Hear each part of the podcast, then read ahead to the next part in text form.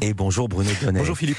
Tous les jours Bruno, vous observez ici les passions médiatiques. Hier soir, vous avez donc regardé le documentaire que France 5 consacrait à la campagne présidentielle et vous avez trouvé ce travail absolument remarquable. Oui, remarquable et néanmoins préoccupant, Philippe, je vous raconte. D'abord, il faut saluer la performance journalistique, hein, car 48 heures seulement après le dénouement de l'élection présidentielle, Florent Maillet et Camille Girard ont réussi le tour de force de livrer un film qui récapitulait tous les temps forts de la campagne. Mais ce qui m'a surtout intéressé dans leur reportage, c'est l'angle très subtil qu'ils ont choisi. Car après avoir fait poser par le chercheur Raphaël Liorca un chiffre spectaculaire. Il y a encore un an, 70% des Français disaient refuser le second tour Macron-Le Pen. Tout le travail de ces deux réalisateurs a consisté à montrer comment malgré tout, le duel Macron-Le Pen a réussi à s'imposer. Et ce qu'il révèle, c'est en fait que cette campagne-là partout, dans tous les états-majors, eh bien, elle aura eu lieu exclusivement sur la question de la stratégie. Tout a été affaire de communication bien plus que de politique. Un exemple, le cas Valérie Pécresse. Vous m'avez manqué Le film revient bien sûr sur son meeting raté, c'est un privilège d'être votre candidat, de porter vos couleurs. Mais ce qui est mis en exergue, ce n'est jamais le fond du propos. Écoutez par exemple les mots choisis par Philippe Devilliers pour qualifier la candidate des Républicains. J'ai jamais vu dans la forme quelqu'un qui est candidat à l'élection présidentielle et qui est euh, aussi inapte à l'art oratoire. Voilà, il parle de forme, d'art oratoire, mais à aucun moment de contenu. Pareil pour les observateurs qui ponctuent le reportage de leurs analyses, souvent euh, pertinentes, et qui reviennent quant à eux sur les grandes manœuvres des candidats. Ici,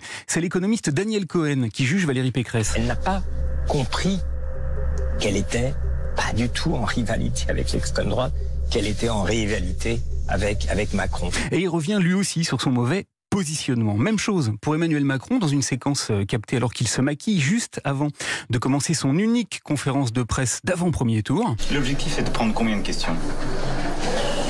Une bonne trentaine, ça serait génial. On découvre le candidat en train d'échanger avec un de ses conseillers communication. Et là, encore, il n'est à aucun moment question de contenu, mais bel et bien de tactique. Plus tu fais court, plus on en prend, plus l'exercice que tu voulais faire de confrontation, d'échange et de j'ai rien à cacher est réussi.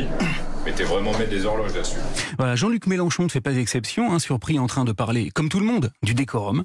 Une campagne, c'est une forme. Il faut que les gens soient fiers, quoi. Qui sont ceux qui sont avec nous, il faut qu'ils soient fiers, qu'ils disent waouh. Waouh. Avant que l'on s'arrête sur l'épisode Confessions intimes de Marine Le Pen. Mes enfants, je les ai élevés seuls pendant quelques années. J'ai été une de ces familles monoparentales, comme on dit. Et sur la manière dont la mue de la candidate du Rassemblement national a frappé jusqu'au directeur de la, de la rédaction de Valeurs Actuelles, Geoffroy Lejeune. Elle a réussi de manière très très très efficace euh, à changer son image.